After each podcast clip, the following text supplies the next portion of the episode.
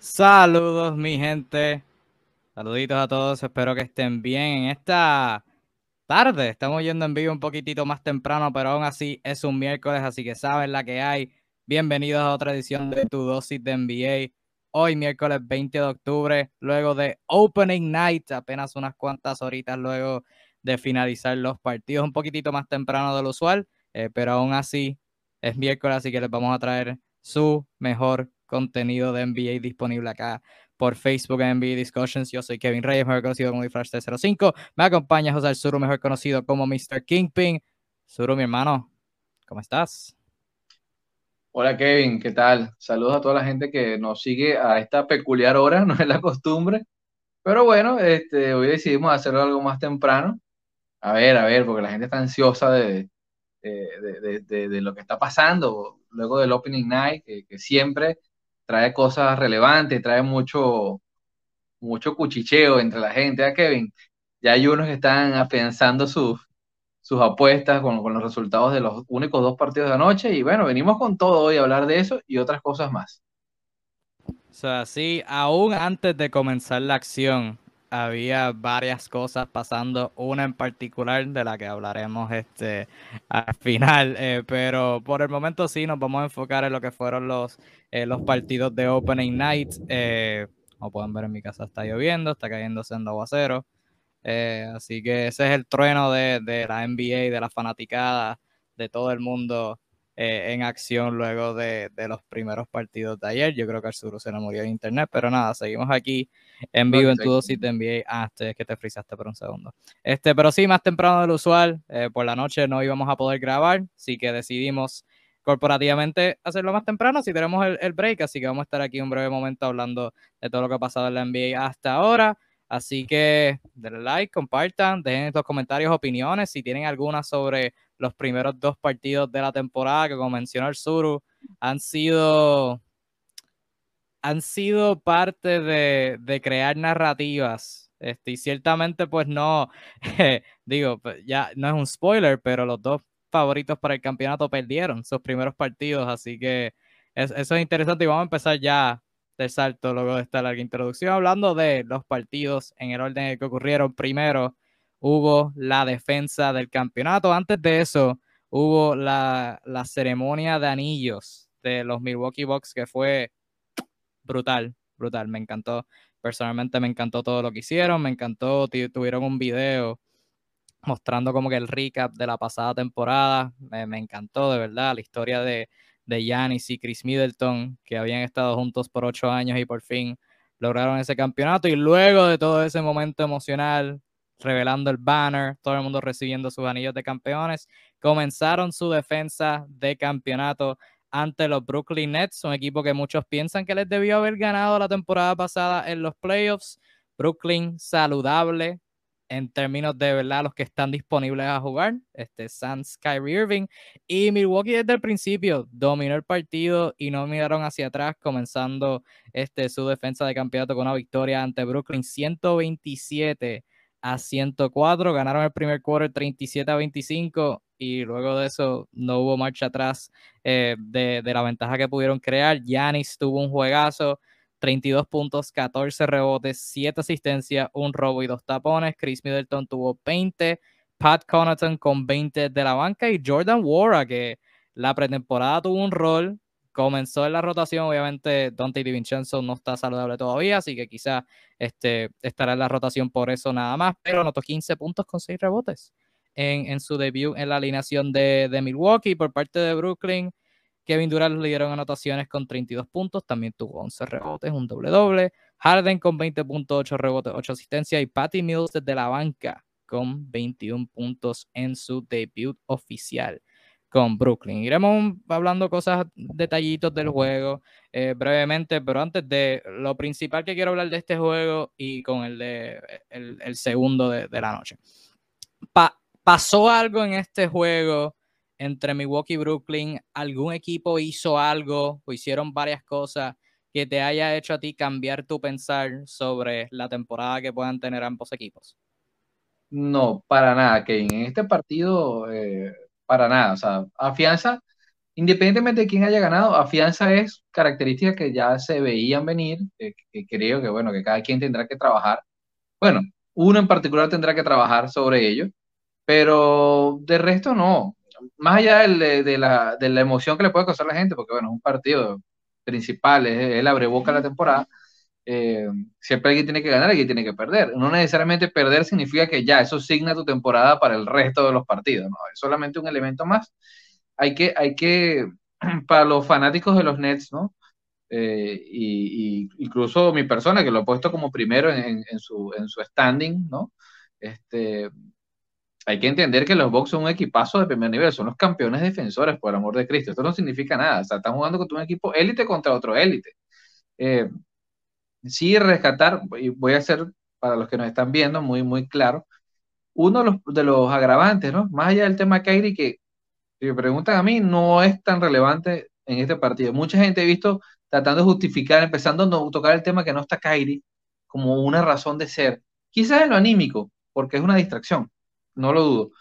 Pero lo que yo veo son otras inoperancias que, ya eh, notaba y contra cuando juegas un equipo como los Bucks se van a notar más, que es el tema del el, cuidado en la pintura. Este es un equipo que le ha dado la tarea desde el día uno, ¿no? Se, ha visto que le están dando la oportunidad a Claxton, este joven prospecto que es muy, jugador muy interesante, pero obviamente está verde, sobre todo a nivel físico, todavía le faltan unos cuantos kilitos.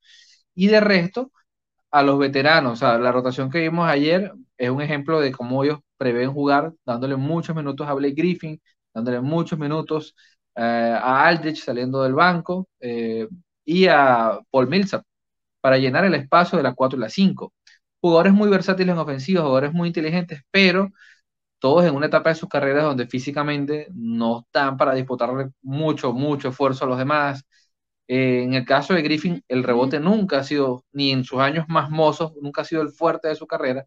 Hoy se nota muchas más y cuando te toca emparejarte por momentos con Giannis Antetokounmpo, lógicamente lo vas a pagar caro. Y ayer se notó la inoperancia eh, de, nunca poder parar la llave. Este, o sea, realmente los Nets nunca tuvieron oportunidad. O sea, hay que decir, nunca tuvieron oportunidad. No hubo un momento, más allá de los, de los instantes donde Patty Mills con la mano caliente este, le daba un poquito de oxígeno a los Nets cuando se sentían que el partido se le iba muy lejos, o los momentos que Durant hacía lo que hace Durant, que es meter la bola, realmente nunca tuvieron el chance de ganar, y por allí se iba el partido, eh, los Bucks muy superiores, eh, en muchos aspectos. Están jugando de, memoria, como una máquina, eh, y con una falencia muy, muy grave que, que, que tienen los Nets que trabajar es que definir cómo hacer esa rotación más efectiva en el, en, la pintura. Yo sí creo, Kevin, no sé si es tu pensar, pero tienen que replantearse eso, porque no a todos los equipos les pueden jugar el baloncesto alegre que juegan ellos de, solo tirar a meter la bola. Van a conseguirse rivales como este, sobre todo en instancias de playoff. Así que yo imagino que de aquí a mitad de temporada debe venir un hombre fuerte, este, más físico, que pueda, que pueda acompañarlos en, eh, en situaciones así.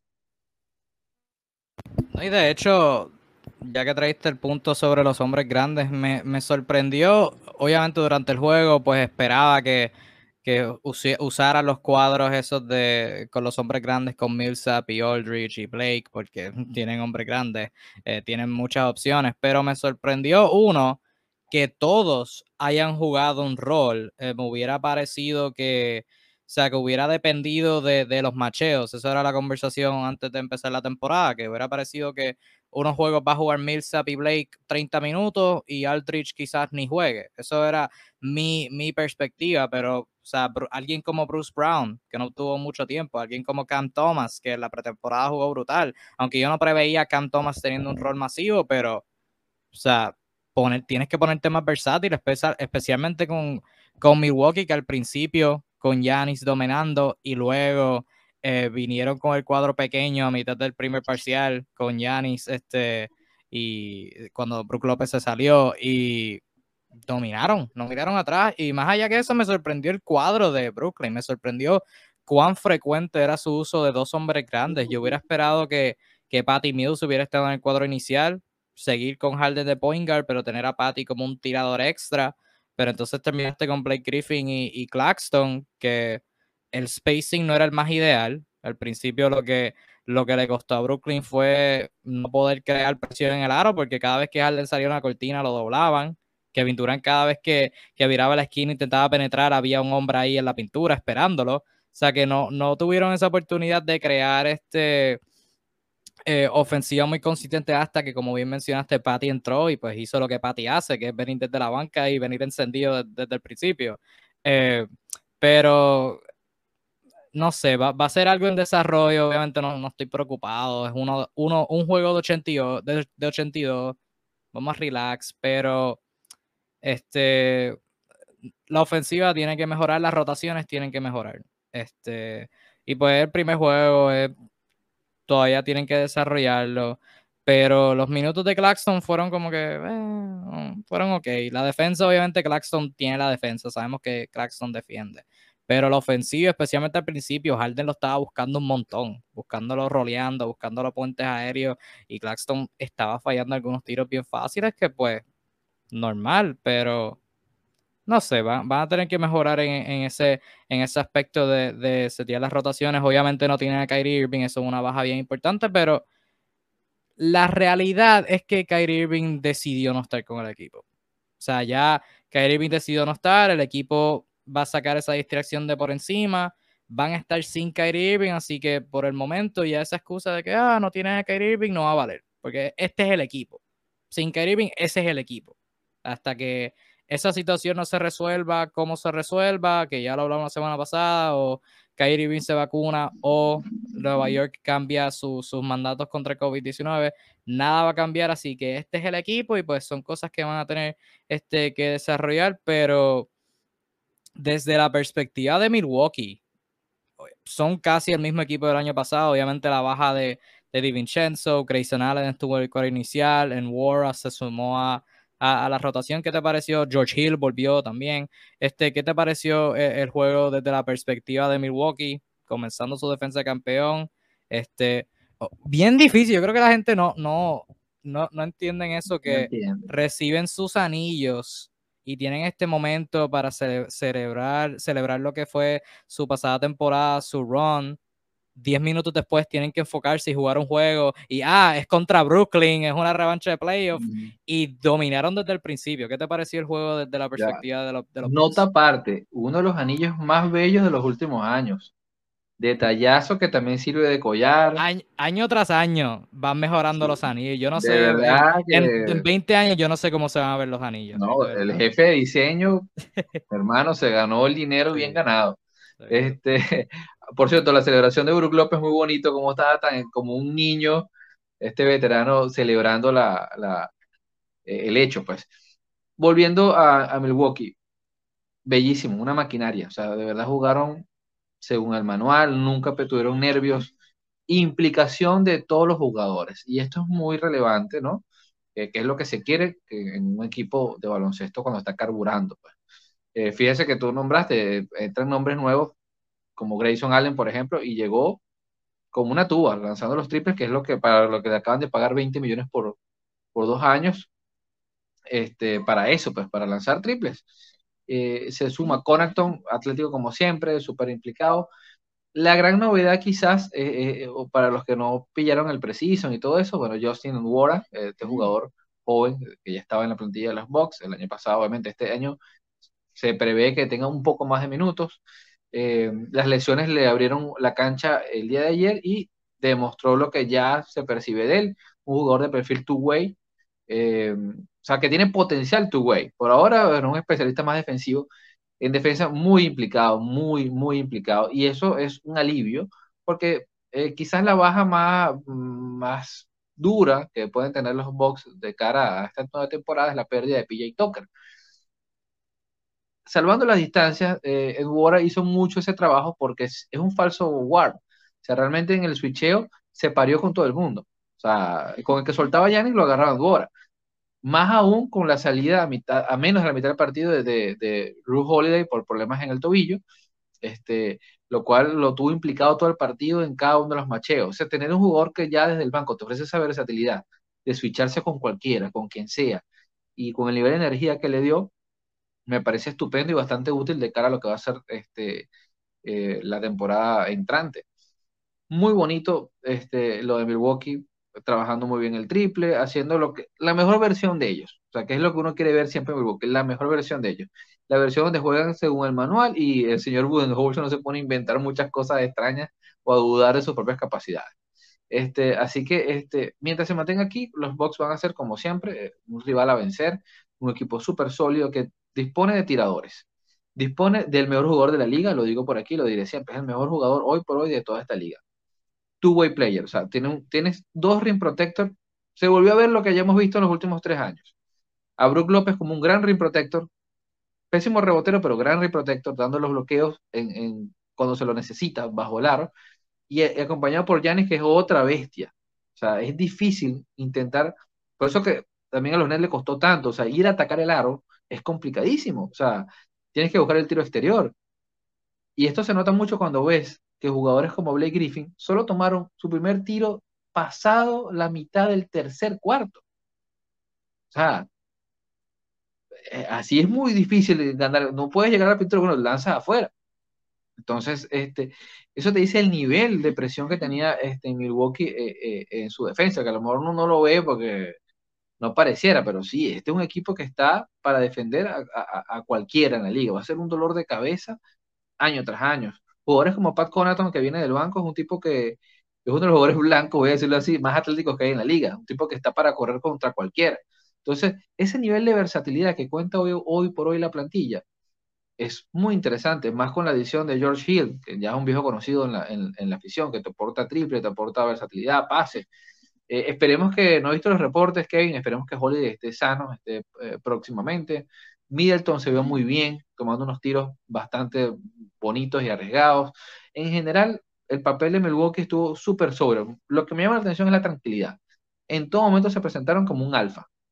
Y eh, como tú bien lo dices, es una prueba. El primer partido de la temporada, todos los ojos están en ti, te ponen un rival muy duro, con una, un tema de, los últimos playoffs que queda abierto, esa duda razonable que de muchas personas de que, bueno, de haber tenido un, calzado más pequeño, el tiro de Durán, discusiones más, discusiones menos. El punto es que Milwaukee hoy por hoy son los campeones defensores y ayer salieron a dar una muestra del nivel que tienen, el nivel de eso, de campeón. Eh, creo que a nadie a esta altura debe quedar duda de eso. No, y Milwaukee ayer jugó casi, jugaron bajito la mayoría del juego. Drew Holiday se lesionó a mitad. Eso, aunque sea bajito de altura, este, tiene los brazos largos, tiene buenas manos, o sea que puede defender como un grande. Eh, Brook López fue el centro titular, no tenían a Bobby Portis, usaron el novato este Mamukelashvili. Mamukelashvili como que jugó como siete, jugó siete minutos precisamente. Eh, pero aparte de eso, ellos estaban jugando con cuadro pequeño, estaban como mencionaste ahorita, switchando, haciendo switch todo el tiempo y sacaron a Brooklyn del ritmo. Y a mí lo que me preocupa desde la perspectiva de Milwaukee, y aplaudo desde la perspectiva de Brooklyn, y aplaudo a Milwaukee, es que los Nets usaron todos sus hombres grandes. Milwaukee usó Giannis, Brook y a un novato. Y aún así, Milwaukee dominó la pintura y Brooklyn no pudo hacer nada eh, para, para retomar el curso. También ayudó los, los tiros de Milwaukee. Milwaukee anotó 17 triples. Eh, son uno de los mejores equipos tirando y pues en el primer parcial como que se vio que, que Brooklyn los estaba dejando tirar y, y Milwaukee los estaba metiendo todos. Así que mucho crédito a Milwaukee. Comenzaron su defensa, pero no ha pasado nada, muchachones, ¿ok? Cálmese. Igual, si Brooklyn ganaba, Milwaukee perdía, hubieran estado de que, ah, Brooklyn lo hubiera ganado a Milwaukee en los playoffs, bla, bla, pero normal. y ojo, ojo, Kevin, que la estadística de triples de, de Brooklyn está maquillada por ese 7 de 7 satánico de Patty Mills. Por lo menos 5 triples vinieron en jugadas netamente individuales que no, no jugadas orquestadas, o sea que que no es dinámica del equipo. El tipo llegó prendido en candela, o sea, literalmente. Así que bueno, lo extrañaremos mucho en San Antonio, Pati. Eres un grande. Sí, este Brooklyn metieron 17 triples, 7 de ellos fueron de Pati. Así que para que, para que vean ahí. Pero, pero nada, este es un juego y pues normal, mucho, eh, muy merecida victoria este, para los Bucks. Ahora el jueves jugarán contra Miami, otro de sus oponentes que que muchos dicen que, Miami es mejor equipo que ellos. Veremos a ver qué pasa este, en ese aspecto. Tenemos un par de comentarios por acá. Douglas nos comentó, saludos, la mejor guía de NBA de Facebook. Se aprecia, se aprecia Douglas, Naldo comentó por aquí. Los Nets son top 2 con o sin Kyrie. El trabajo de Nash hacerlos correr bien, ganarle a Milwaukee en su casa, la entrega de anillos. Con esa emoción es un trabajo casi imposible para cualquiera. Este, y Handler comentó de Golden State, precisamente vamos a hablar de los Warriors ahora, pero antes de Handler, Abimael nos comentó, y saludos a ti y a todos que nos están sintonizando, comentó si es posible, de la opinión de nosotros, si deben los Golden State Warriors cambiar a Andrew Wiggins y a James Wiseman por un centro de renombre, y quién podría hacer, te comentó por acá abajo, si es favorable o no, partiendo de las edades del mm. Big Three, véase Curry, Clay Thompson, y Draymond Green. No hay muchos centros de renombre, esa es la, esa es la cosa. El único que comentó aquí, asumo que es Naldo, con, la cuenta de NBA Discussion, comentó que Anthony Towns, ese es el único centro de renombre así que está disponible en cambio, porque los demás centros son Jokic, no se, no se va a ir de Denver. y, no, y, no, creo que, que, Minnesota lo quiera Wiggins de vuelta. Eso es cierto también, eso es cierto también. Así que no, está difícil, está difícil. Sí. Ya hablaremos de eso, Handler. Ya, ya te responderemos esa duda brevemente. Sí, pero hablando de los Warriors, jugaron casi sin centro ayer y tuvieron mucho éxito eh, contra los Lakers, que sí tienen bastante centro. Este Golden State sorprendió, por decirlo así, ¿verdad? Los Lakers son vistos como uno de los favoritos. Golden State entró, obviamente, sin Clay. Este, tienen una alineación este, eh, joven todavía y le ganaron a los Lakers 121 por 114. Los Lakers estuvieron no dominando, pero cómodamente arriba hasta que llegó el cuarto parcial, donde Golden State con un cuarto quarter de 38 a 29 derrotaron a los Lakers. Eh, hubo mucho, me pareció ver a, a los Warriors de hace, de, desde antes que llegara Kevin Durant el 2015, con los cuadros pequeños, con el movimiento del balón, con mucho spacing. Este, Curry no tuvo el mejor juego del mundo, pero aún así lideró un equipo de anotaciones y tuvo un triple doble, 21, 10 y 10 puntos, rebotes y asistencias. Tiró de 21-5. Eh, no fue lo más eficiente.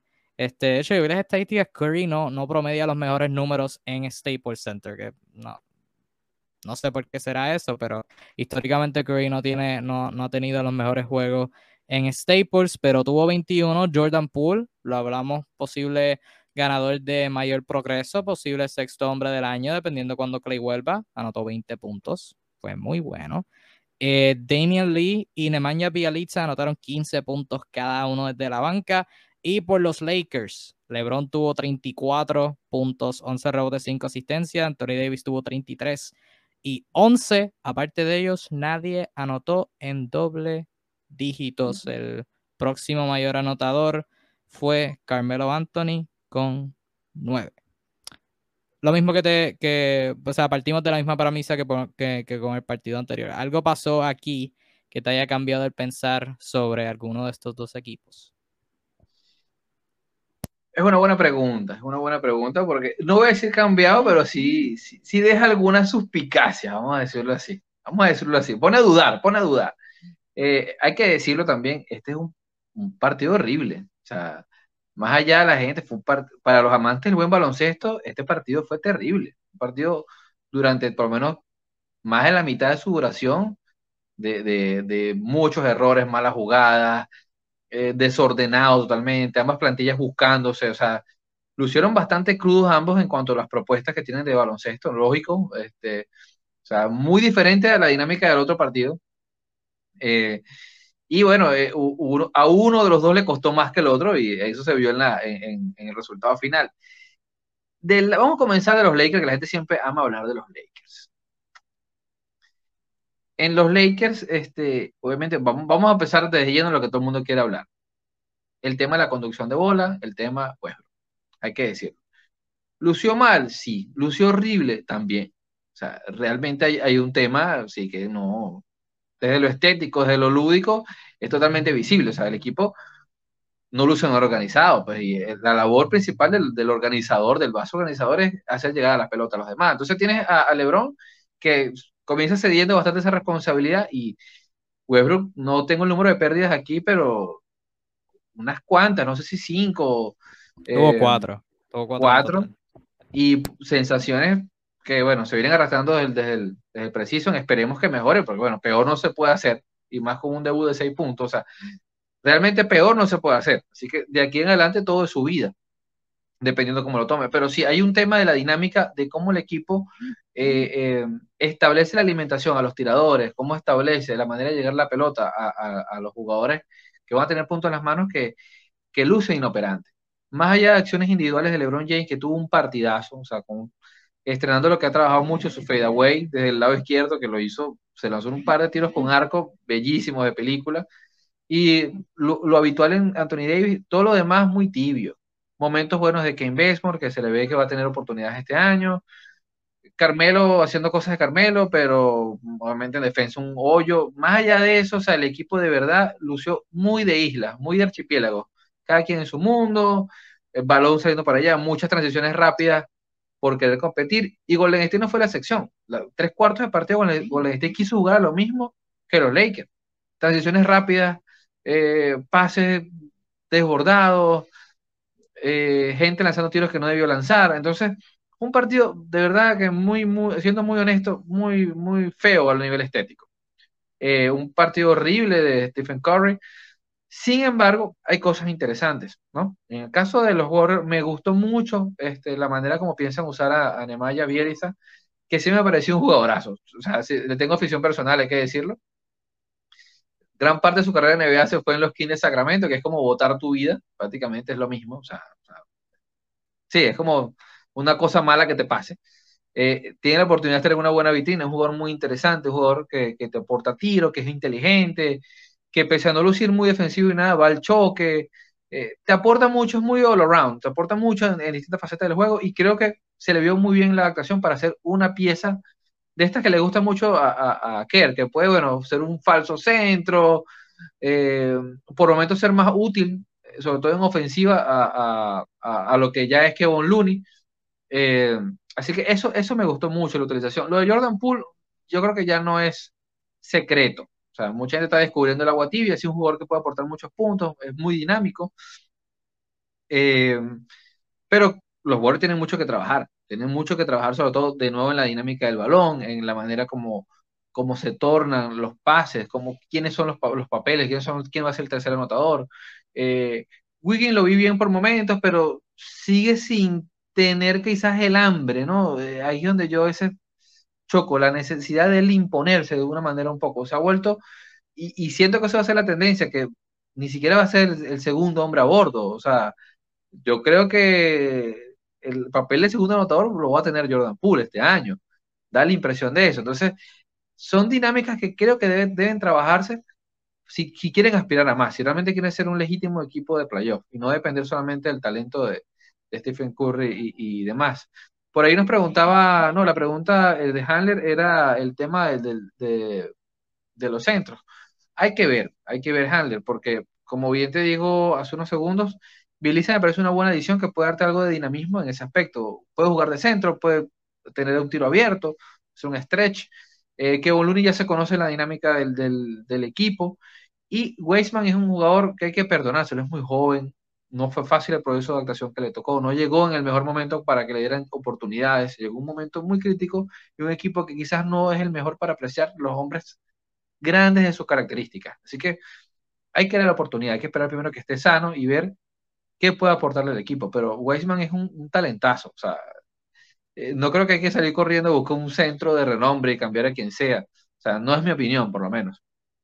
Este equipo tiene jugadores talentosos, quizás eh, me gustaría ver un poco más dinámica del banco. Hay que ver con el paso de los partidos el aporte que pueda tener Gary Trent Jr. como un enforcer defensivo del perímetro. Pero bueno, de momento mis impresiones es que, bueno, caótico, o sea, un partido bastante caótico que pudo estar para que perdiera cualquiera, no para que lo ganara cualquiera, para que lo perdiera cualquiera, ¿ok? Sí, Golden State con, con sus turnovers en la primera mitad estuvieron horribles y los Lakers pudieron salir de transición, pero una vez el juego se puso más a media cancha, los Lakers no pudieron hacer nada y fue tema, obviamente cuando adquirieron a Westbrook, cuando los Lakers empezaron a hacer todas las firmas por centros y toda la cuestión, eh, el tema era el spacing y antes de saludos a Luis Picorelli que está por ahí, eh, nuestro ha sido eh, sintonizante consistente, así que apreciamos a Luis y a todos los que están acá viéndolos temprano. No sabíamos cuánta gente iba a estar sintonizando, pero bueno, tener apoyo de ustedes siempre. Eh, era tema sobre el spacing, obviamente teniendo a Westbrook, teniendo un centro que no puede tirar al lado de Anthony Davis, ¿cómo se va a ver eso? Específicamente hablando de Westbrook, primero, yo sé que los, por lo menos yo me dejo llevar con que los plus minus no lo son todos, son una estadística que, que necesita contexto, no puedes mirar un jugador y decir, ah, se tuvo un negativo, un positivo, se tuvo un, si fue positivo, un impacto positivo, o si fue negativo, un impacto negativo. Como que tienes que, tienes que cogerlo con pinza y tienes que ver el juego y entender lo que, lo que hizo ese jugador y, lo que, y el impacto que en realidad tuvo para determinar si esa estadística es conducente a, una buena conclusión. Habiendo dicho eso, viendo el juego y mirando las estadísticas, ambas llegan a la misma conclusión Russell Westbrook tuvo un plus minus, el peor en todo el juego, por ambos equipos, de negativo 23. Negativo 23 y por los Lakers el segundo peor, o sea, el próximo peor plus minus fue de Malik Monk que tuvo un negativo 10. O sea, Russell Westbrook fue 13 puntos peor que, que el otro jugador y de acuerdo con, con Luis que comentó por ahí que se veía perdido. No solamente eso, yo creo que ambos extremos de Russell Westbrook son un problema. El Westbrook que es demasiado agresivo, que está tirando tiros de afuera, que está forzando eh, penetraciones donde no los hay, pero también es igual de peor, no más ni menos, igual de peor, el Westbrook que simplemente no es agresivo. El que baja la bola, se la pasa a otro jugador y se queda parado en la esquina sin hacer nada, sin buscar un corte, sin buscar su tiro, le dan la bola, le hacen una cortina, de idea y la vuelve a pasar, no hace nada. No hace nada y ayer entiendo es su, bueno, no es su primer juego porque jugó pretemporada, pero para los, para los efectos es su primer juego con el equipo, todavía están buscando entenderse, eh, obviamente son tres estrellas, así que pues va a tomar un tiempo, pero el spacing se vio horrible. Westbrook no fue agresivo, eso es, una, eso es lo más fácil de, determinar. Westbrook tiene que ser más agresivo y si él, ¿verdad? Cuando le dan el balón busca atacar, este, obviamente hay más, hay más jugadas para él atacar, ya sea pick and roll con Anthony Davis, con otro centro, eh, cositas así, pues ya es, obviamente las cosas van a mejorar y no se van a ver tan malas. Pero fuera de eso, y mi problema principal con, con con Frank Vogel realmente, porque él es el, dirigente, son las rotaciones.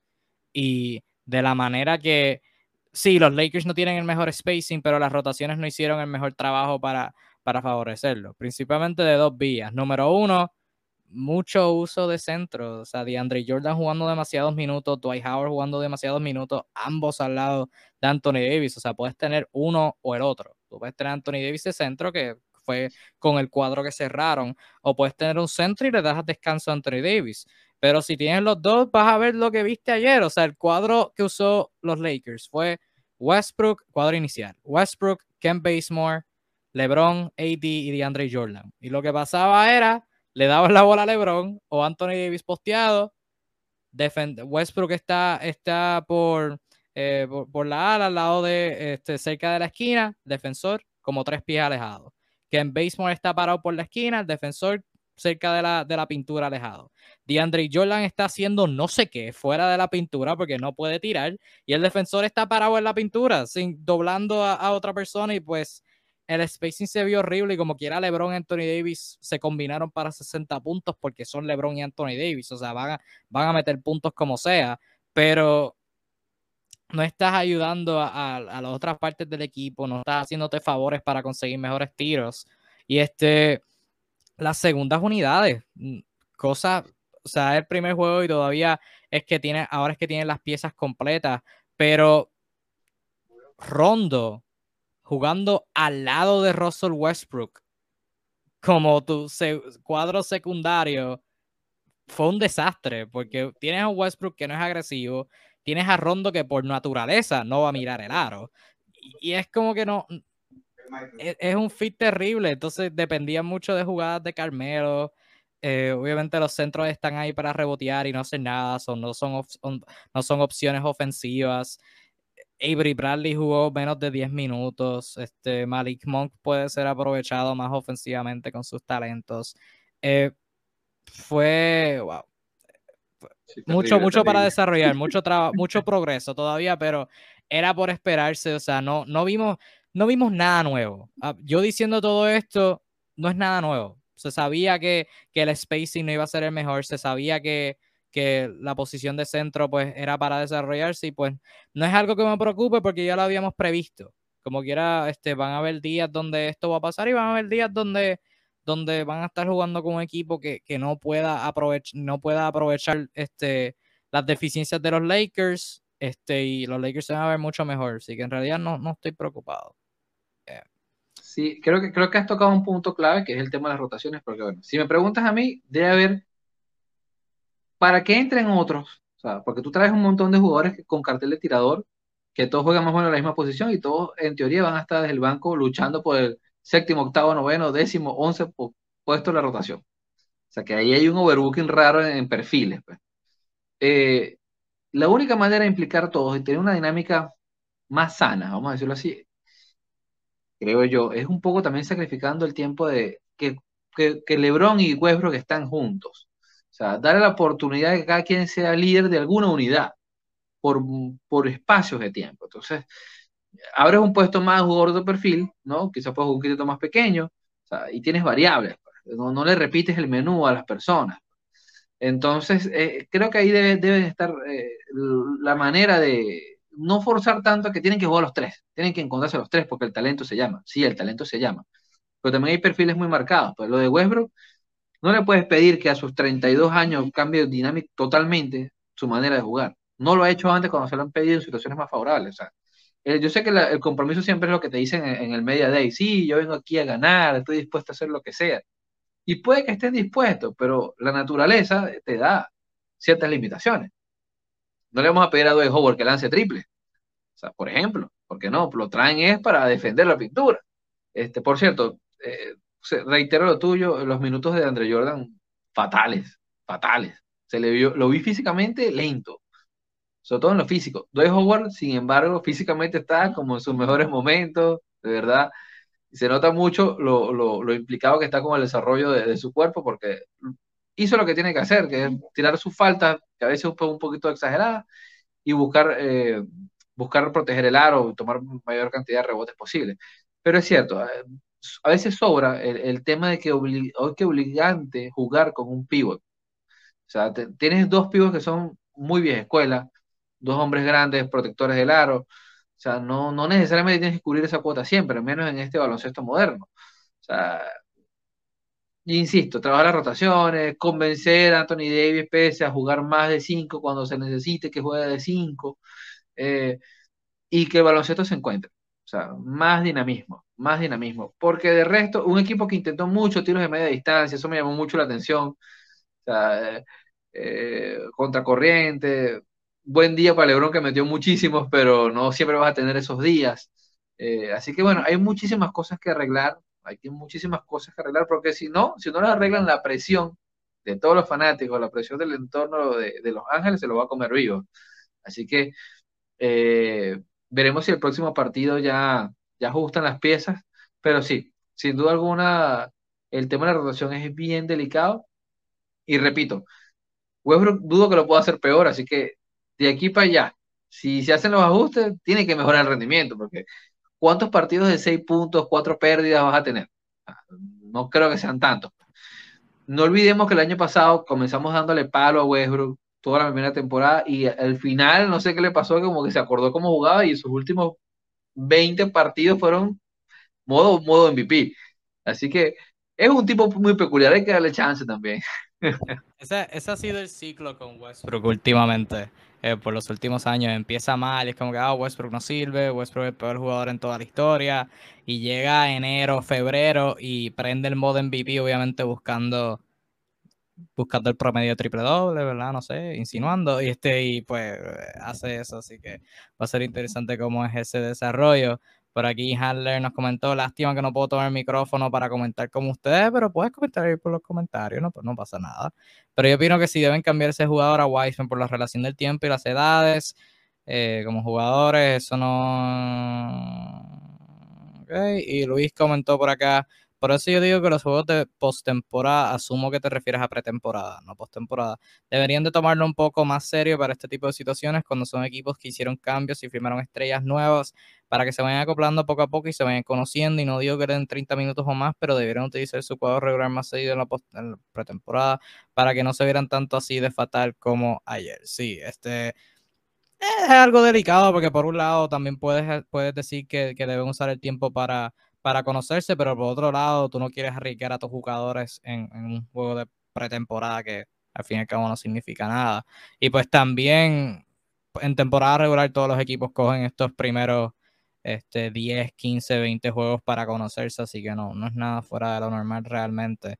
Eh, o sea, también tienes que, que manejar ese, esa, esa, energía de tus jugadores. No puedes tenerlos jugando 20 minutos en pretemporada para luego jugar los 30 minutos en temporada regular. Sea, mientras más descanso le puedas dar también. Pero es un balance este, un poquito eh, delicado. Naldo comentó por aquí una falta de respeto de Bogle empezar con DeAndre y no con Howard y darles la misma cantidad de minutos cuando claramente uno hizo muchísimo mejor trabajo que otro. Es que yo creo que en esta etapa de su carrera, Dwight Howard es de banca y como comentó este, al Suru, el rol de Dwight Howard es entrar desde la banca, jugar unos 12, 15 minutos, eh, coger rebote, hacer box out, dar palo, o sea, dar falta y ya. Ese es el rol de Dwight Howard y pues mucho respeto a él, lo hace perfectamente. Que coge, eso es un tema interesante para otro día, el, el revivimiento de la carrera de Dwight Howard. Tuvo unos años en Charlotte, Washington, Atlanta, donde ponía sus números, pero no jugaba para, no, ¿verdad? La narrativa era que no, no impactaba positivamente, no hacía un impacto positivo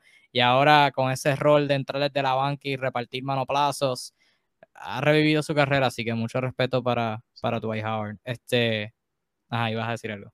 No, eh, eh, eh, realmente tiene que ver mucho cómo cambió el baloncesto, porque realmente para mí Howard debería ser un titular en otro universo paralelo lastimosamente el tiempo, el espacio, la, necesidad de, mantenerte al día con tu agente, de tener trabajo siempre te lleva a otra cosa.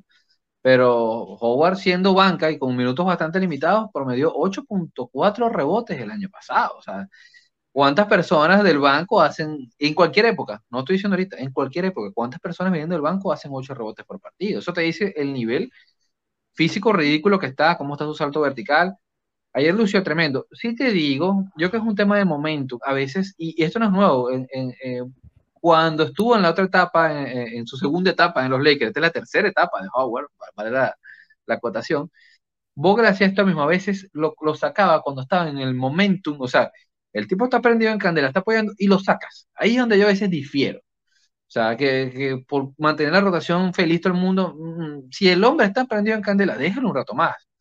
O sea, ahí yo sí creo que no es necesario sacarlo para meter adelante. Déjalo un rato más, el hombre está prendido, no lo saques. O sea, es un tipo que alguna vez fue caer MVP, qué sé yo. Este, entonces sí, sí creo, ahí sí estoy muy de acuerdo con Naldo que, que tienes que darle más minutos al hombre que está en mejores condiciones. Y lo de a nivel físico es bastante evidente. O sea, ayer de Ander, mm, y no hablo por sus números, o sea, realmente físicamente, como lo ves corriendo la cancha, o sea, no hay no hay parangón ahí. O sea, el otro está finito, llegó con, los kilos bien puestos. Pues. Esto es, delicado, más un equipo que juega un baloncesto un poco físico, que le gustan las transiciones rápidas, ojo con eso. O sea, requiere tener un tipo que pueda correr la cancha de vuelta o de regreso cuando pierda, cuando pierde el balón Westbrook, pueda correr rápido de regreso. Entonces, ahí es bastante útil tener un Howard en, buenas condiciones físicas. Sí, yo creo que el pensar ahí es que Dwight tiene seis faltas, vamos a a hacerle espacio para que puedas dar las seis durante todo el juego. Yo creo que ese, es el aspecto que, que, que, se mira con Dwight Howard. el, año pasado con, el año pasado se fue su rol con Filadelfia y, y, pues con los Lakers también cuando, cuando ganaron el campeonato también fue como que el comienzo de todo eso. Y pues rápidamente con Golden State antes de cerrar. Eh, volvieron al juego de ellos. O sea, el, el juego de ellos y parece interesante que aún sin Curry en la cancha, que Curry solamente descansó 12 minutos de este juego, pero aún sin Curry parecía un equipo competente y eso era el problema el año pasado, que sin Curry era un equipo de G League.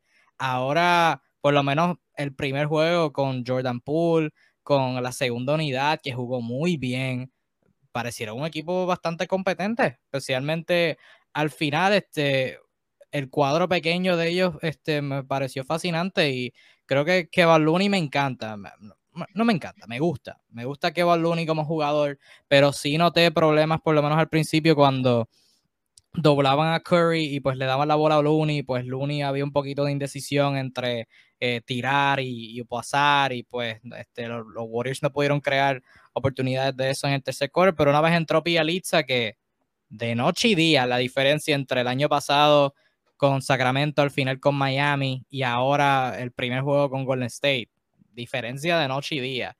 Eh, decisiones muy rápidas, obviamente puede pasar el balón, puede tirar, es mucho mejor jugador ofensivo que, que el Uni. Y pues Iguadala, que parece que todavía no se perdió nada de, cuando estuvo con Golden State en esos años de su prime, eh, del prime de Golden State, debo decir. Eh, Otto Porter Jr., Toscano Anderson, todos jugaron muy bien esa segunda unidad con el cuadro pequeño, o sea que mucho movimiento, mucho tiro abierto, así que espero que, sea algo que pueda mantener consistente, porque ese ha sido el problema con Golden State eh, en los últimos tres años desde que, desde que han comenzado esta nueva fase, eh, luego de Kevin Durant irse, que es que no pueden conseguir el flow normal que, que los caracterizó en sus mejores momentos, así que ojalá puedan mantener esa, esa consistencia y Curry obviamente va a jugar mejor, este, va a jugar muchísimo mejor todos los juegos, así que esperamos que eso pueda seguir. Un detalle, Kevin, y, bueno, también es una segunda parte de la contestación a, al amigo Handler eh, con el tema de los centros. La versión primigenia de estos Warriors que todo el mundo ama repartía el puesto de centro en tres jugadores, tres jugadores diferentes entre sí y cada quien hacía el aporte en los minutos que se los pedían. Pues. Para quienes no recuerdan, para el 2015 ellos tenían Andrew Bogut, obviamente, el recordadísimo pivo que abría los partidos, y luego había dos jugadores que se repartían esos minutos extra, pero por muy poco que jugaban siempre hacían el trabajo. Uno era el africano Festus Eseli, lastimosamente malogrado por una doble lesión de rodilla que lo sacó de, la NBA luego de firmar un contrato muy bueno con, con Portland. Y el tercer hombre era Marisa Spites, otro jugadorazo que a mí me gustaba muchísimo. Mo Buckets. Mo Buckets, no fallaba, no fallaba Tenía un tiro de media distancia larga, bellísimo, bellísimo. Yo, yo extraño mucho que Marisa Spites no haya continuado en la NBA porque de verdad, perfil brutal. Este, entonces, no estoy diciendo que sea lo mismo, pero una vez que vuelva Wiseman, se puede tornar en algo similar, en tener un Looney que se sabe el sistema, sabe ya el sistema, cómo se juega, o sea, qué es lo que te interesa o a qué le interesa. Un Wiseman que maneja un perfil muy bueno, este, eh, puede llegar a ser un buen, muy buen defensor, puede ser un corredor de la cancha versátil y eventualmente Bieliza que puede jugar a las 5, que te abre la cancha. Este, y es un tipo muy inteligente. Entonces, una vez que todos los, los tres centros centros del equipo estén sanos y puedan amalgamarse en el sistema, este equipo puede ser peligroso. O sea, si trabaja, puede ser muy peligroso y equilibrar porque ya la pólvora en el exterior la tiene. O sea, por lo menos los jugadores que puedan meter la bola los tienen. Ya las dinámicas defensivas habrá que mejorarlas, eso, pero por puntos no se van a morir los Warriors eh, de Golden State. Eso sí lo tenemos bien claro. Va a ser interesante ver cómo viene Wiseman, este, si puede mejorarle su campaña de novato. El espacio es mucho para, o sea, tiene mucho espacio para mejorar de, de quizás tan este eh, de, lo mal que lució eh, cuando en los juegos que jugó. Moody, otro de, sus novatos, jugó cinco minutos nada más, pero esos cinco minutos se vieron muy bien. Eh, trae, es un tirador, es un buen defensor versátil, es cosa que, que ¿verdad? Los, Warriors pueden usar este, con, con, todos sus jugadores de segunda unidad. Y eventualmente cuando llegue Kuminga va a ser otra pieza interesante en esa alineación de Golden State. Rápidamente, antes de eh, de cerrar, este, vamos a hablar de unas cositas más. Suro, no sé si te tengas que ir o si todavía tienes no, no, para cerrar. Más, más. Estoy escapado. no, pero si te tienes que ir, me dicen en confianza. no, tranquilo. Este, hubo extensiones en el día de ayer, era este la fecha límite. Eh, ayer a las seis, digo, ¿era ayer o, lunes? No, no estoy recordando bien. Creo que era, no, el lunes, perdóname, era el lunes. Lunes a las 6 de la tarde era la fecha límite para jugadores de la clase del 2018 firmar extensiones. Obviamente hubo jugadores ya como eh, Luka Doncic, este, Trey Young, eh, Michael Porter Jr., Shai Gilgis Alexander, que ya firmaron sus extensiones, pues el lunes era el límite, la fecha límite, y pues hubo muchos que, hubo algunos que firmaron extensiones, hubo algunos que no. Eh, hubo uno del que hablaremos que debió haber estado en la lista de haber firmado extensiones, pero no sé qué pasó ahí. Pero de los jugadores que firmaron, no vamos a ir uno a uno porque Jesus Christ, estaremos, estaremos todo el día. Pero hubo alguien de los que firmaron que te llamó la atención, ya sea por, por el hecho de haber recibido una extensión o por el hecho de la cantidad que firmaron. ¿Hubo alguien que te llamó la atención? Estás en mute por si acaso. Estás en mute por si acaso. Ahora sí, ahora sí, ahora sí, ahora sí. Ahora sí, hay, hay, cosas interesantes. Yo diría que me, me, estoy muy en contra, ¿no? Pero por lo menos hay, hay dos jugadores que firmaron que puede que hubiesen firmado quizás un poquito más dinero, pero son apuestas interesantes, ¿no? Que, el caso de Wendell Carter Jr. Eh, con, con, con, Orlando, ¿no? Eh, este, tocó cuatro años por 40 millones. Y en el caso de Gafford, que la misma cantidad, pero creo que por tres años en, en los Wizards, me impresionó el nivel de apuesta que, que, que, le dan ambos casos, ¿no? Eh, pensé que podían arriesgarse más. Y en segunda instancia, ¿no? En segunda instancia, tengo, hay una que celebro, que celebro porque puede ser, puede salir como un buen negocio, que es el caso de Jaren Jackson Jr., porque si las lesiones lo respetan y el potencial se mantiene, esto puede ser el negocio del siglo. O sea, si, si lo que esperamos, la mejor versión de Jaren Jackson Jr. es real y se va todos estos años por la cifra que no, no llega a los 100 millones, está muy por debajo de lo que se ha pagado a los jugadores de su, de su misma cohorte. Eh, sería un negocio, o sea, sería tener una posible legítima segunda estrella en el equipo por un monto pírrico, por una buena cantidad de años. Así que podría ser un negocio muy interesante, repito, si las lesiones, si las lesiones lo respetan. Eh, por allí, Kevin, creo que el otro caso que, hablando de los que firmaron, ¿no? Y, va a, retomar un argumento para los que no firmaron, es el caso de, de Malik, este, eh, de Bridges, este, el, alero de, los, de, Phoenix. Firma por un máximo de 22 millones. Chévere, ¿no? Es un 3D con mucho potencial a ser quizás un jugador más ofensivo.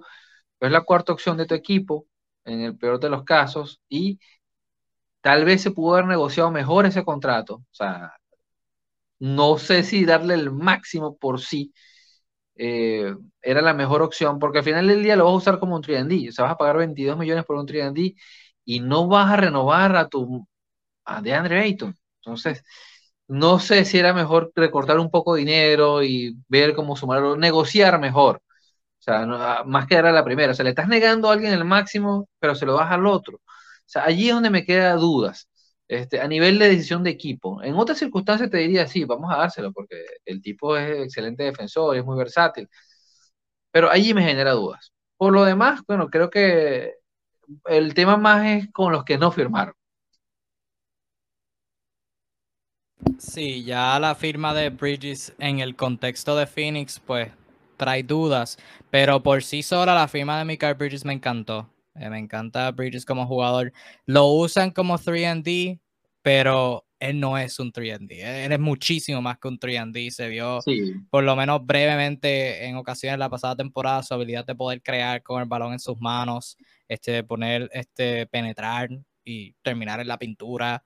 En defensa, súper versátil en defensa. O sea que su uso es 3D, pero me, me, complace ver que Phoenix los recompensó por sus talentos y no por necesariamente el uso que le dan, obviamente en el contexto de pues, la otra firma, pues como que me rasco la cabeza confundido. Pero antes de llegar a esa, la de Jaren Jackson Jr. es la única que quiero comentar porque es la que me llamó la atención, no positiva ni negativamente, sino por el hecho que es un riesgo. Cuatro años, 105 millones.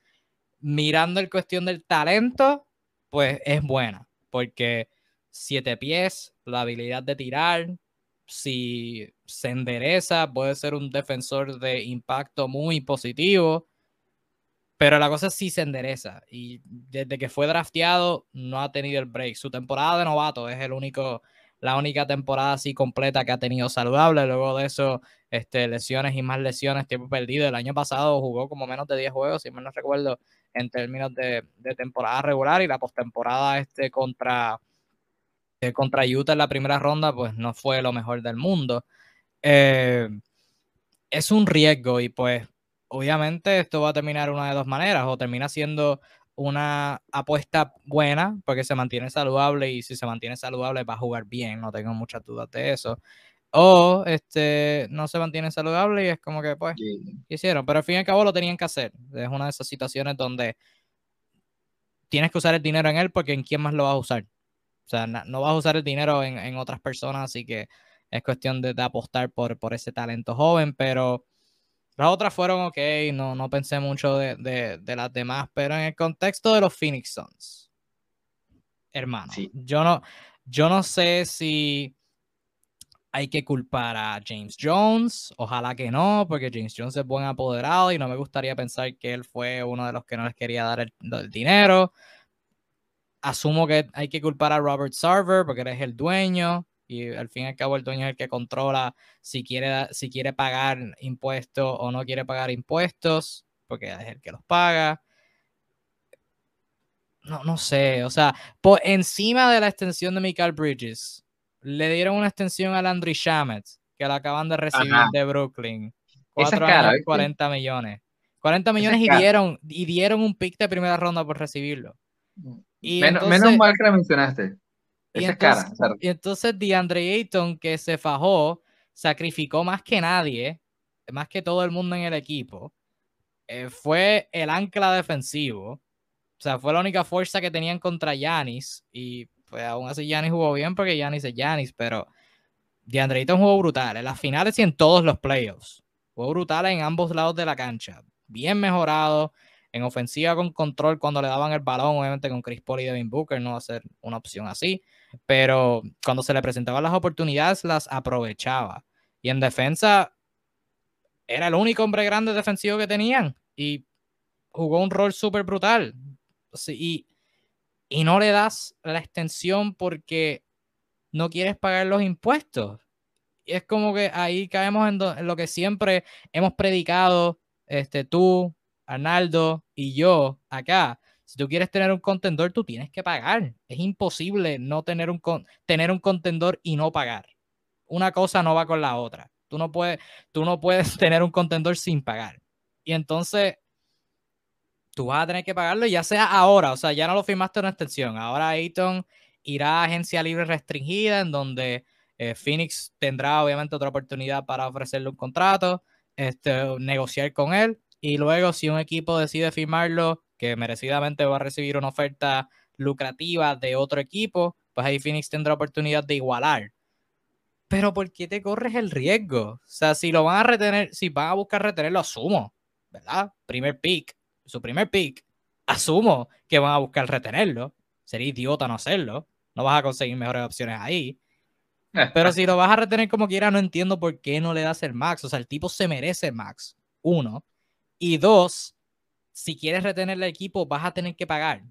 Así que en todos los aspectos de esto no me hace sentido porque alguien lo va a pagar, alguien le va a ofrecer dinero y Phoenix va a tener que igualar y van a tener que pagarlo como quiera. Y entonces, pues la relación de gerencia-jugador, pues no mejora porque no hubo, hubo hubo tanteo, hubo, no hubo sentido de urgencia en ofrecerle el dinero. Y entonces, eso, o lo dejas ir porque no quisiste pagar y te hace un peor equipo. Así que en, en cualquier manera que lo quieras analizar, no hizo sentido y es como que bien estúpido de parte de Phoenix, especialmente considerando lo que terminaron pagando por, por otros jugadores. Mira, yo he intentado analizarlo desde la perspectiva, si la hay, ¿no? Del equipo. O sea, ¿cuáles pueden ser las razones? Bueno, una, no sé, de Andre Ayton no debe ser un tipo fácil, no sé, debe ser que les cae mal. ha estado muy confiado que él merece el máximo. Ayton no ha sido, eh, no, no, no se ha escudado en nada, él ha hablado de este tema desde meses atrás, de que él es un jugador de máximo, él lo ha venido repitiendo, a lo mejor un tema de actitud. Eh, yo asumo, o sea, en lo muy personal, asumo que el, el tema es que el dueño o el equipo no visualizan darle máximo a un jugador ¿no? que claramente no genera ofensiva por sí mismo normalmente.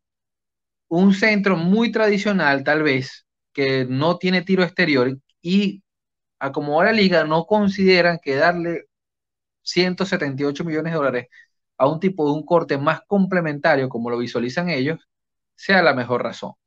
Este, en otras palabras, ellos no lo ven como una cara de franquicia a futuro. porque si lo vieran, le dieran la plata. O sea, de Andre Ayton no es lo que ellos imaginan que va a ser en un momento dado la primera opción del equipo. No lo es. Este, tan sencillo como eso. Mm, porque si tú lo vieras, sencillamente le das la plata y ya, o sea, sin tanto bla, bla, bla. O sea, dices, bueno, si en algún momento más adelante se va a buscar, queda este hombre como nuestro buque insignia. No lo estás viendo así, claramente. Entonces, eh, hay un tema de perfil aquí que, donde claramente las partes se separan. ¿Qué viene aquí a continuación? Bueno, va a haber un malestar. Sin embargo, eh, para Ayton seguro va a ser una gran vitrina porque probablemente va a jugar con más hambre, va a tratar esto no lo te, no, no pongan en duda, va a tratar de buscar tiros. O sea, ya que hay un tema de amor propio, o sea, mucho se le ha criticado que quizás a nivel estadístico no hay una evolución clara y hay que entender que también es un jugador que juega para una dinámica colectiva. O sea, no es que yo voy a llegar así, mira, yo vengo entre el señor coach, yo quiero lanzar ahora 20 partidos, 20 balones, porque yo quiero. O sea, él juega para lo que ha dictado Monty Williams, pero claramente él va a necesitar venderse y, parte de eso es que va a necesitar subir esos, esos números. O sea, con 14 puntos por partido, ahora con esta nueva situación, no va a poder negociar probablemente de... O sea, va a estar en una condición un poquito incómoda para él.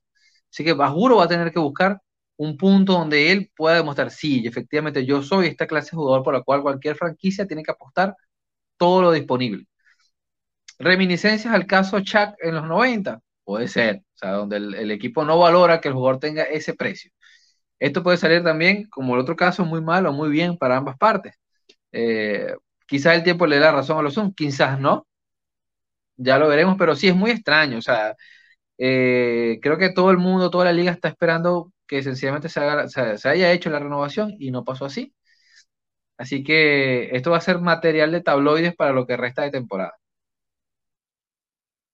Y voy a estar bien interesado en ver cómo Monty maneja esto, porque Monty el año pasado se vio como un mentor para el equipo. Hubo varios momentos entre Monty y Ayton que pues era como que de maestro estudiante, qué sé yo, especialmente en los playoffs.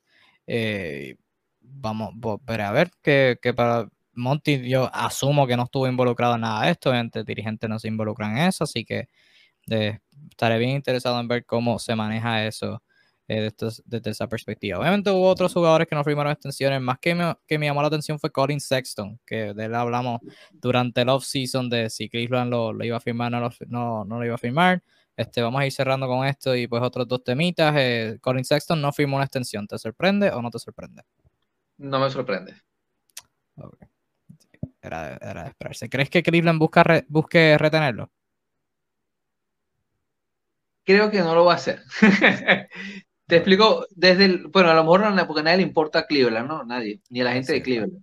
Pero realmente desde el año pasado, este, varios insiders de la ciudad ah, lo vienen repitiendo que para la franquicia, el jugador realmente que, ellos ven a futuro y que les importa es Garland.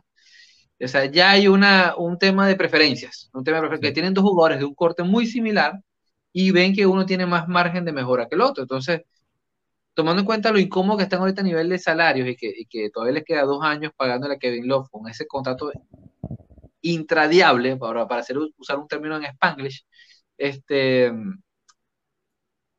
van a decidirse por uno de los dos. Así que lo más probable es que Sexton, o bien sea, no sé, consiga una manera de canjearlo a mitad de temporada, o puede, es muy probable que no haya, haya renovación. Y de hecho, sobre Cleveland, rápidamente, eh, vi un reportaje que salió que, están seriamente considerando eh, usar a Laurie Markkinen como regular en vez de Isaac Okoro. Así que Laurie Markkinen en la 3. para que, para que, eh. Eso va a ser. Qué bonito. bien, bien interesante, bien interesante.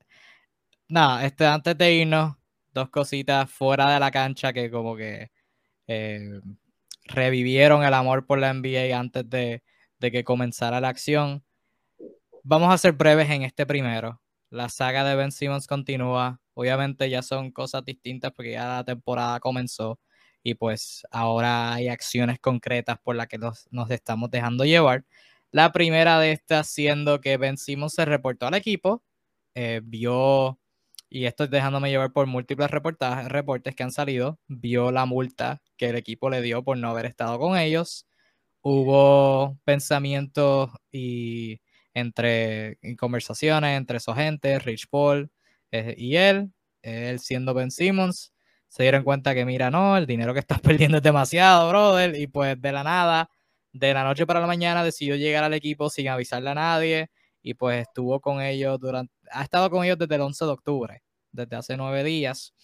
Y eh, ayer los Sixers tuvieron una práctica, Filadelfia comienza su temporada hoy contra New Orleans y aparente y alegadamente, según reportes, Ben simplemente no quiso participar en uno de los, de los del equipo. Este, Doc Rivers le, le dijo que, que, fuera parte del drill. Ben Simmons dijo que no. Y Doc lo votó de la práctica. no lo votó, según lo que leí, le sugirió que se fuera. Y Ben se fue, pero eh, lo votó, whatever.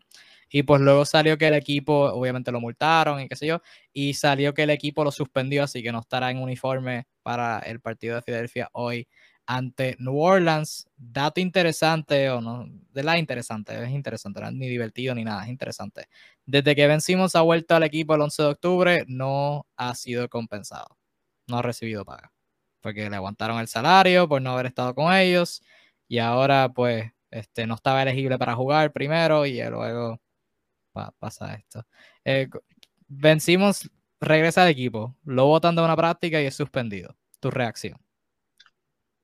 ¿Se puede empeorar esto? O sea, ¿qué, qué, qué es lo que puede pasar peor? Que se agarre golpes con Embiid. O sea, esto realmente es muy triste, o sea, es un espectáculo muy triste, de verdad. Ya a esta altura, honestamente, ya no, no sabe a quién culpar, si el equipo es malo, si este señor es muy malcriado, o sea, ya a esta altura tú lo que tienes es que todo está mal aquí. O sea, que realmente no, no, no sé hasta qué punto es necesario que tengan que pasar por esto, porque es una distracción, lo venía diciendo desde hace tres lives, es una distracción terrible, hasta para uno que tiene que hablar de este tema en vez de hablar de otras cosas. Eh, realmente, mira, eh, yo creo que, y, yo, Naldo, si estuviese aquí, me, me, me secundara, o sea, hay que buscar una salida como sea. O sea, mm, aún perdiendo dinero, alguien tiene que salir perdiendo, o sea, alguien tiene que salir perdiendo. Pero esto es un problema, o sea, claramente hay un jugador que no está interesado en seguir la dinámica del equipo y da la impresión que los demás tampoco, tampoco lo quieren, o sea, que hay, hay que ir rechazo a ambas partes. Entonces, están tratando de pegar un jarrón chino con, con pega, pega Superbond. Entonces, eh, claramente esto es una, una receta para, para el desastre ya apenas pasaron nueve días y ve todo lo que ha pasado, desde la, práctica con el teléfono montado. la piña, todo el mundo saludando y él por allá. O sea, esto es muy triste, de verdad. Muy triste. Él, simplemente está ahí para que no lo multen. Él está ahí para que, no lo multen. Es, evidente. Él, no, él no, no, quiere ser parte del equipo. Él está ahí, hace lo básico para que para, para coger el cheque, para cobrar el cheque. Eso es lo que está pasando aquí. Y sí, esto hemos llegado a un punto en donde la culpa de, de, de toda esta situación, pues en parte vencimos no mejorar, pero la mayor parte de esto es Filadelfia. Lo hemos hablado, perdieron en, en, en los playoffs porque por múltiples razones Ben Simmons era la, escapatoria fácil para todo el mundo desviar la culpa y Ben Simmons fue, fue el que salió culpable de todo esto. Pero ya a este punto, todo el mundo está mal. nadie está manejando la situación muy bien. Y yo estoy seguro de dos cosas. Uno, esto va a cuesta abajo. Esto no va a mejorar. Y dos, vamos a estar aquí un largo tiempo. Porque Ben Simmons va a querer el cheque. Ben Simmons no va simplemente a alejarse del equipo, por lo menos asumo, ¿verdad? Yo asumiendo esta opinión. Ben Simmons no va, a no va a no estar con el equipo y el equipo no va a simplemente cambiarlo por nada, porque aunque deberían, el que está en, acá, en cargo de, de las operaciones es Darren Morey. Y si algo sabemos de Darren Morey es que él busca siempre el mejor cambio. Darren Morey no va simplemente a hacer un cambio porque él no quiere hacerlo. sea, él está en control y va, a buscar mejorar el equipo. Y si no hay una oferta para él conseguir el valor por Ben Simmons, que es lo que se ha reportado que ha pasado, eh, ha estado, eh, las ofertas se han quedado cortas de, la demanda de él. Esto no va, no va a terminar en ningún tiempo cercano. Esto no va a terminar en ningún tiempo cercano. Las ofertas obviamente no van a mejorar. Eh, de, hecho, van a empeorar porque el valor, sigue, el valor sigue bajando porque los equipos van a mirar y van a decir, tú vas a querer salir de él porque yo lo voy a querer, yo te voy a ofrecer menos. Pues, si tengo que dar menos, mejor.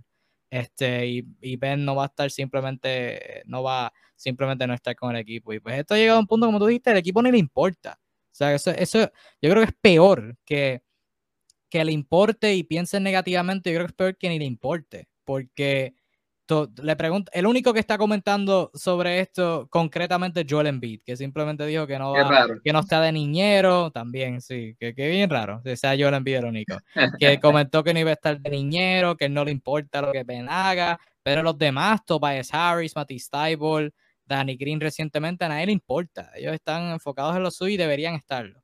Este, y por fuera, sí. Por cierto, Kevin, a los que están pendientes de los cambios, eh, uno de los que están interesados prácticamente sale de los cambios con estas renovaciones de los últimos días, porque para muchos, y me incluyo, el, cambio más interesante realmente era de los Pacers, y con la renovación de Malcolm Brogdon, no está disponible para hacer cambios, por lo menos esta temporada. Así que prácticamente lo saca de la posibilidad de, de, de, hacer un cambio con los Pacers, por lo menos con el activo más interesante que era un base. O sea, así que ya se reduce el campo, se reducen las posibilidades, se reducen las ofertas y el valor de las mismas. O sea, es lo que tú dices. Eh, ya a esta altura lo que le van a dar es a, Kuzma, Raúl Neto y una fotocopiadora la misma que, valoraban a aquel Corber. Y van bien. Es cierto. Este, nada, no comentamos más sobre esto porque vamos a comentar de esto sobre la durante la temporada. Va, van a seguir surgiendo cosas definitivamente. Yo creo que esto no es lo peor. ¿Cómo empeora esto? No sé. No sé cómo empeora, pero sé que va a empeorar. Este, antes de, pasando a lo último, Luis comentó, por acá, ¿van a estar en la noche también? No, no, nos estamos yendo en vivo ahora porque no vamos a poder por la noche. Este, dicho, está, hay bastante gente viendo, así que vamos a tener que, pensar dos veces a la hora que nos vamos en vivo, si hay mucha gente viendo. Eh, pero, por último, otro jugador que está en cambio o que, ¿verdad? Su situación en el equipo no es la mejor es Mr. Marvin Bagley en Sacramento. Obviamente la situación con él no ha sido la mejor por, por las últimas dos temporadas entre lesión. Cuando no está lesionado no está jugando muy bien. Eh, ayer el, su agente, el agente de Marvin Bagley, el tercero, Jeff Schwartz de Excel Sports, de la compañía Excel Sports, este, sacó unas expresiones, voy a decir breve, una imagen bien cortita, eran como cuatro oraciones nada más, pero básicamente diciendo que aparentemente eh, el equipo de Sacramento le informó a él que, uh, que, Marvin Bagley no iba a estar en la rotación de, de, Opening Night, o sea, ni el cuadro regular ni la banca, no iba a estar jugando ni nada. Y este, la gente pues arremetió diciendo que básicamente que era un, un uso incorrecto de sus talentos. También según la gente, Sacramento ha recibido ofertas por, por Bagley y no las han aceptado porque piensan que no están recibiendo el valor que, merece, que merecen por él. Este, y que básicamente Sacramento, pues, es otro, otro ejemplo de por qué Sacramento no, no es la mejor franquicia del mundo. ¿Qué pasa ahora con Marvin Bagley? Eh, ¿Es traspasado? Si es traspasado, ¿qué equipo podría, eh, qué equipo podría necesitar a Marvin Bagley? No, pero ¿qué equipo podría, ¿en qué equipo podría Marvin Bagley quizás florecer? ¿En qué situación en particular tú crees que, que necesita Marvin Bagley para mejorar? Si es traspasado es porque se va con otro jugador que sea más interesante que él. O sea, se va como acompañante, no como la guinda del pastel. Este, te lo digo, ¿por qué? Porque todo el mundo está esperando sencillamente que se acabe el contrato y bueno, y ahí pescarlo quizás barato. Igual un jugador que tiene posible margen de talento, puede mejorar. Em, las expectativas pesan, es un número 2 de, su draft. Em, ex Universidad eh, Duke, ¿no? Si mal no recuerdo. Bagley Jr. se le ha visto, ha dejado mucho que desear su juego. repito, las expectativas tienen mucho que ver. Si hubiese sido, no sé, quizás entre el top 10, no estaríamos hablando quizás en, estos términos, pero el hecho quizás de estar entre Trey y, Luca pesa muchísimo, pesa muchísimo a nivel de su generación. Por otro lado, Sacramento es una franquicia pésima para tú este, crecer y claramente ellos no tienen muy claro. Yo sí creo que debe haber algo de veracidad en estas palabras porque para quienes no conocen, Schwartz es uno de los agentes más fuertes de, de la liga y es un tipo que se ha caracterizado por ser un negociante serio. O sea, si él sale a relucir ahora, que no es un tipo tan mediático, es porque hay algo de verdad en todo esto. Probablemente con el tema de las ofertas. Y, sí, claramente, si tú no, no tienes en cuenta meterlo en las rotaciones, bueno, sal de él, busca la manera de salir de él. Pero no ha habido tal intención. Por lo demás, Sacramento de por sí tiene un, un tema, una candela prendida allí, y es la segunda, porque está el tema Buddy Hill, que ha sido otro perenne, que sí, que no, que entra, va a ser titular, va a ser sexto hombre, supone que es el tipo que la franquicia apostó fuerte. Así que tiene, tiene mucho que ver cómo se ha manejado el equipo en los últimos años con el tema de, los jugadores. Pues. Esto no es nuevo, esto no es nada nuevo. Eh, ¿Qué pueden hacer con él? Yo honestamente creo que si se va, puede ser un cambio con Body Hill o con otra persona que quizás pueda ser del interés de alguna franquicia pero soy más de creer que va a comerse este año en el comer banquillo este año y esperar el término de su contrato, salir como agente restringido, quizás le hagan la, qualifying offer y salir quizás barato a buscar resarcir su carrera. El daño que se le ha hecho a la carrera de él ya, ya está allí. O sea, ya prácticamente en la liga nadie tiene muchas esperanzas de que él pueda ser el jugador que alguna vez se pensó que iba a ser. Quizás un interior starter puede ser. Ese es el perfil que tiene hoy Marvin Bagley en, la liga. Sí, ahora mismo yo, Marvin Bagley no, no tiene valor, yo creo. Yo creo que ningún equipo daría algo de valor por Marvin Bagley. Yo sé que el año pasado se reportó eh, que Sacramento pidió a Sadiq Bey por Marvin Bagley. Es como que nada cercano a Sadiq Bey vas a recibir por, eh, por Marvin Bagley, especialmente a estas alturas que sí, ha estado lesionado, pero también cuando no ha estado lesionado, su juego no ha sido el mejor, especialmente luego de, su temporada de novato. Hubo momentos donde jugó muy bien, pero fuera de eso, la, ofensiva obviamente no hay un rol para él, con Fox manejando, está Barnes, está Hill, ahora está Halliburton, pero en defensa, asqueroso, o sea, el tipo, el tipo no es que defiende mal, es que no defiende, y punto. Eso, es lo que, lo que ha pasado ahí. Yo creo que la mejor situación para Bagley en términos de posición y es entre centro a la pivot, este, no sé qué tipo de, posición vaya a ser este mejor para él, pero yo creo que alguien donde, un equipo donde no haya presión para ganar, alguien a las reconstrucciones de hoy en día, como un Orlando, un OKC, un Houston, quizás un Memphis, equipos así, que tienen un montón, todo el equipo es joven, están buscando a ver qué piezas funcionan, qué piezas no, esa es el mejor, la mejor situación para Marvin Bagley. En, realidad, sácalo de toda esta presión, porque tú mencionaste, fue segundo pick en su, en su draft, detrás de DeAndre Ayton, por encima de Trey Young y Luca. Eh, o sea, la presión ha estado él en Sacramento y pues en este punto lo que necesita es un comienzo fresco para que ya esa, ese legado de, de pick número 2 o esa presión de pick número 2, debo decir, eh, se vaya y pues pueda empezar desde cero en una nueva situación. Yo creo que un equipo así sin nada de perder. O sea, alguien como KC que le sumen, qué sé yo, uno de estos picks de, Miami que no va a valer nada por, por Marvin Bagley, algo así, básicamente. Es lo que yo creo que es el paquete ideal. Si Sacramento ha recibido algo de valor, si como alega Schwartz, no sé por qué no lo han aceptado. Ese es uno, porque no sé qué ofertas están esperando. Pero no hay mucho valor para Marvin Bagley en estos momentos y pues necesito un, sitio sin presión para, para poder florecer. Eh, corrígeme, corrígeme si me equivoco. Eh, Marvin Williams no fue segundo de su draft. Marvin Williams.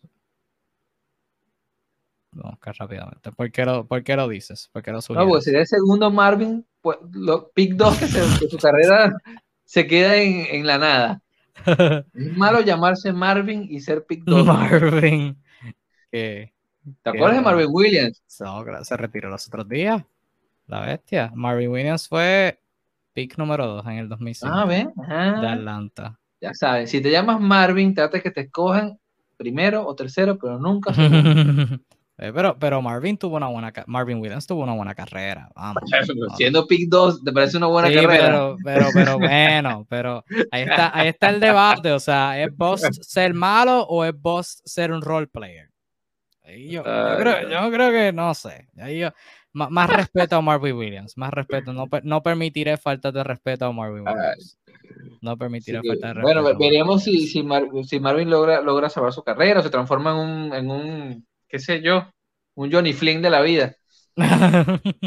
sí, no, debe, es bendito, nunca apuesta al fracaso de nadie, así que ojalá pueda, tenerlo, pero, pero en Sacramento no va a ser. Sacramento no va a ser, especialmente con, tienen a, a, Holmes, tienen a Trishan Thompson, tienen a Alex Len, o sea, puedo entender por qué no está en la rotación. sí, no, rapidito, rapidito, para quienes están pendientes de Sacramento, o sea, nadie, este, pero Sacramento lo más probable es que, lo, sí, creo que juegan hoy, este, se ha venido diciendo eso y lo más probable es que salgan con un quinteto con tres guards, algo parecido a lo que hizo KC hace un par de años.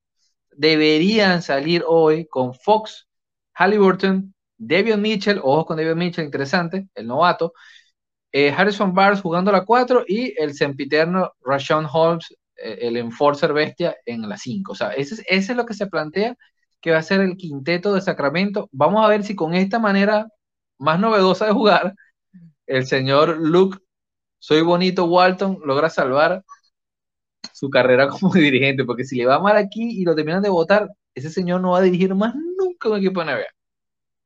Nah, es, blanco y es hijo de una leyenda. Yo creo que consigue trabajos de asistente en otro sitio. asistente sí, pero de coach principal, mm, mm, yo creo que puede morir aquí.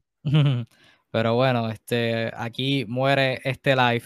Hasta aquí llegamos a esta edición de tu dosis de NBA temprana y tuvimos, gracias a todos por sintonizar, tuvimos buenos números de, views a través de todo el live, así que Arturo, brother, no sé si tengas que cogerte libre todos los miércoles por la tarde, a ver si, si cogemos, si cogemos esta hora para el live, pero no, no, no. Ah, este, vamos a hacer dos turnos, como los periódicos de antes, matutino o vespertino.